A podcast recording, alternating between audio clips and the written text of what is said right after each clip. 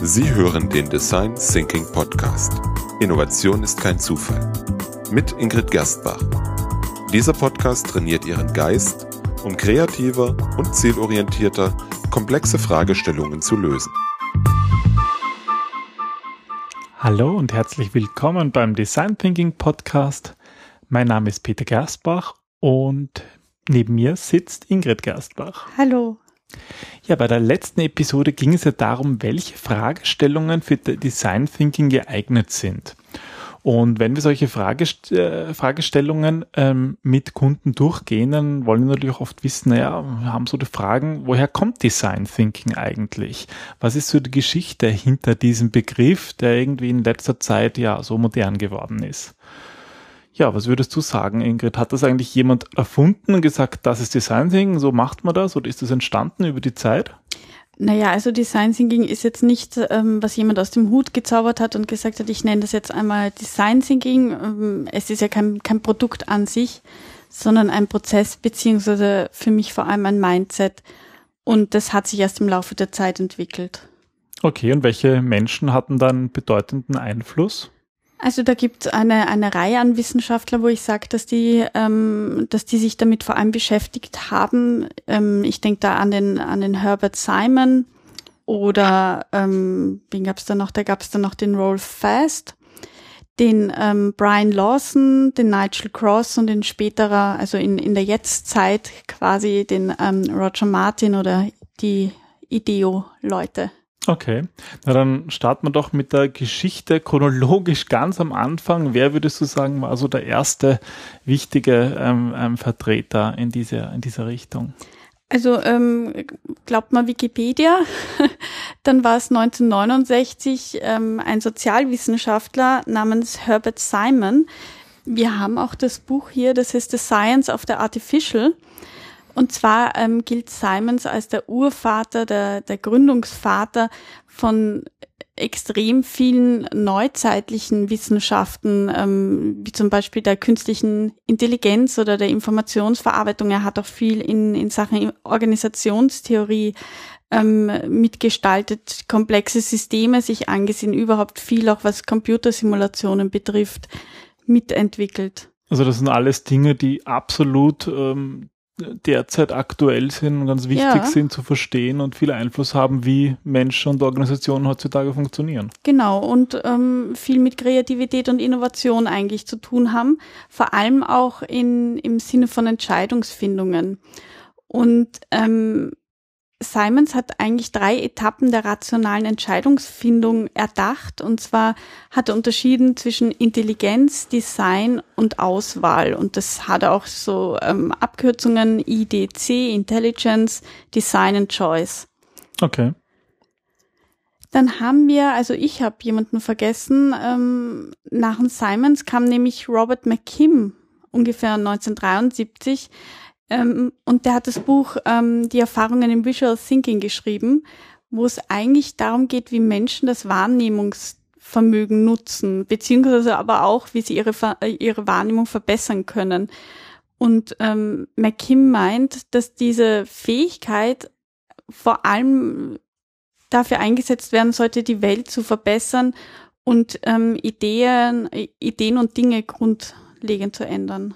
Okay, das heißt, sein Buch heißt ja Visual Thinking. Genau. Das heißt, da ist sozusagen der erste Beginn, wo man gedacht hat, okay, man kann visuell denken. So genau. das gibt es überhaupt. Genau, also von weitergedacht von dem ähm, Kreativität und Innovation bei Entscheidungsfindung und Problemlösung hin zum, wie kann ich das jetzt mit der Wahrnehmung schärfen? Wie kann ich das visuell umsetzen?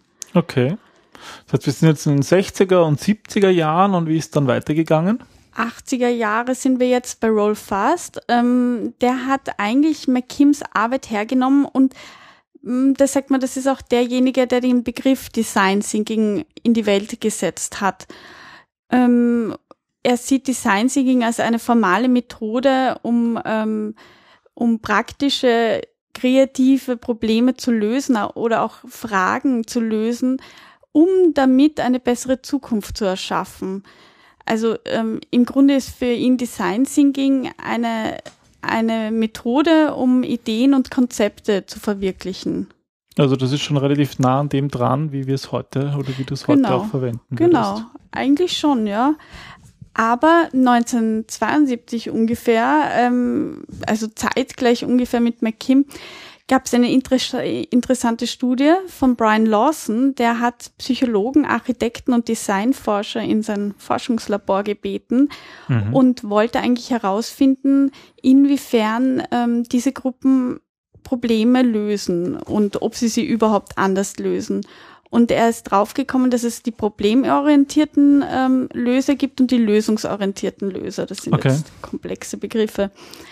Ähm, dazu hat er, ähm, hat er ihnen, also ich stelle mir es immer so ein bisschen Tetris-mäßig vor, er hat ihnen verschiedene Blöcke gegeben und hat sie gebeten, dass sie die Blöcke so aufbauen sollen, dass eine Farbe dominieren soll, also entweder rot oder blau. Und ähm, sonst gab es aber keine, keine Regeln für die ähm, Platzierung der Farben, sondern nur einmal soll rot die führende, dominierende Farbe sein und einmal blau. Und ähm, bei dem Wissenschaftler hat er herausgefunden, dass die eine Technik versucht haben, bei der sie eine große Reihe an Möglichkeiten und Techniken ausprobiert haben. Und zwar in, in möglichst kurzer Zeit, also so schnell wie möglich, so viel wie möglich ausprobiert haben. Deswegen hat er sie auch die, die Problemfokussierten genannt, weil sie halt versucht haben, die Möglichkeiten zu maximieren. Und im Gegensatz dazu haben die Architekten ähm, versucht, eine äh, also zuerst eine Kombination herzustellen und wenn die nicht akzeptabel war, dann wurde sie erst ersetzt. Also die waren sehr, sehr lösungsorientiert und haben geschaut, dass sie eine Lösung finden, die akzeptabel ist. Und Okay.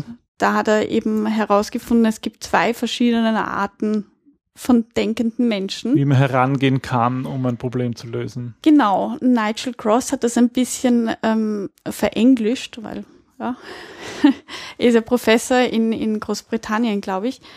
Und der hat ähm, gesagt, dass die Wissenschaftler eben Probleme eher durch die Analyse lösen, während die Designer Probleme durch die Synthe Synthese lösen. Und Design Thinking verwendet sowohl die Analyse als auch die Synthese, um Probleme ähm, ja, Probleme zu lösen, Fragen zu beantworten und sieht das Ganze eben viel einheitlicher. Mhm, mhm.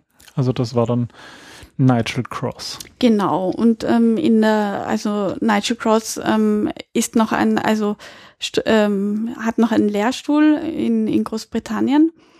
Und ähm, wichtig für Design Thinking sind jetzt auch diese amerikanischen Einschläge wie ähm, IDEO ähm, in Amerika oder Roger Martin, der ja ähm, den Begriff Business Design vor allem vorantreibt, die jetzt eben dieses ähm, Design Thinking raus aus der Wissenschaft hinein in die Wirtschaft gebracht haben. Also die als erste Designgruppe, sage ich jetzt mal, ähm, wirklich Probleme innerhalb von wirtschaftlichen Kontext lösen und nicht mehr sich anschauen, rein theoretisch, wie Menschen Probleme lösen, sondern das daraus auch Business machen. Mhm. Das heißt, zusammenfassend kann man sagen, dass Design Thinking eigentlich ein, ein wissenschaftlicher Ansatz ist, Ja, der aber in den letzten Jahren sozusagen kommerzialisiert wurde oder Mhm. genutzt würde, um in Unter dass damit Unternehmen innovativer, erfolgreicher werden. genau. Okay. Und ja, dieser Begriff Design Thinking, wenn man den jetzt übersetzt, ist sozusagen Design Denken. Also wie denkt jemand, der Design Thinking eigentlich anwendet? Ähm, naja, es äh, hat sich herausgestellt, dass Design Thinking vor allem das abduktive Denken bedient. Das heißt, Was ist das? beim abduktiven Denken ähm, erfasst du ein Problem in seiner Ganzheit, versuchst dieses Problem zu verstehen und daraufhin Lösungen äh, zu finden. Also du versuchst die Lösungen ähm, aufgrund der Information, die du hast, ähm, erst zu generieren. Also die Fragen werden erst aufgrund der, der Informationen, die schon vorhanden sind, gestellt. Und ähm, dadurch kannst du dann das Problem noch genauer benennen und beantworten.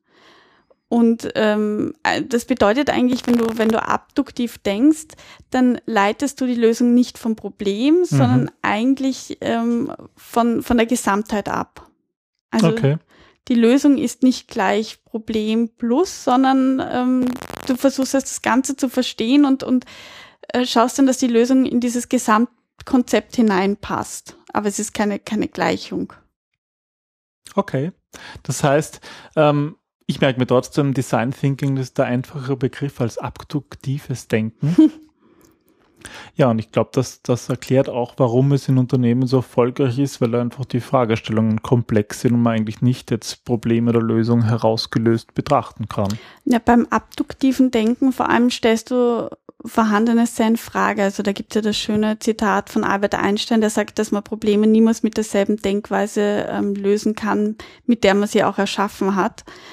Und ähm, dieses abduktive Denken stellt halt eben die momentanen Standards in Frage und, und verwandelt äh, neue Vermutungen in Chancen. Das ist das Schöne am Abduktiven versus dem Deduktiven. Ja, wunderbar. Dann vielen Dank für die Erklärung und für die, äh, dass du uns erzählt hast, ja, wie so die Geschichte des Design Thinking ausgesehen hast. In der nächsten Folge erwartet uns ein Einblick in deine persönliche ähm, Design Thinking Geschichte und ähm, welche Methode du anwendest, und mhm. zwar das 4x4 des Design Thinking. Genau, so ist es. Ja, dann bedanken wir uns ähm, fürs Zuhören. Ja. Vielen Dank und bis zum nächsten Mal. Bis zum nächsten Mal. Tschüss. Tschüss.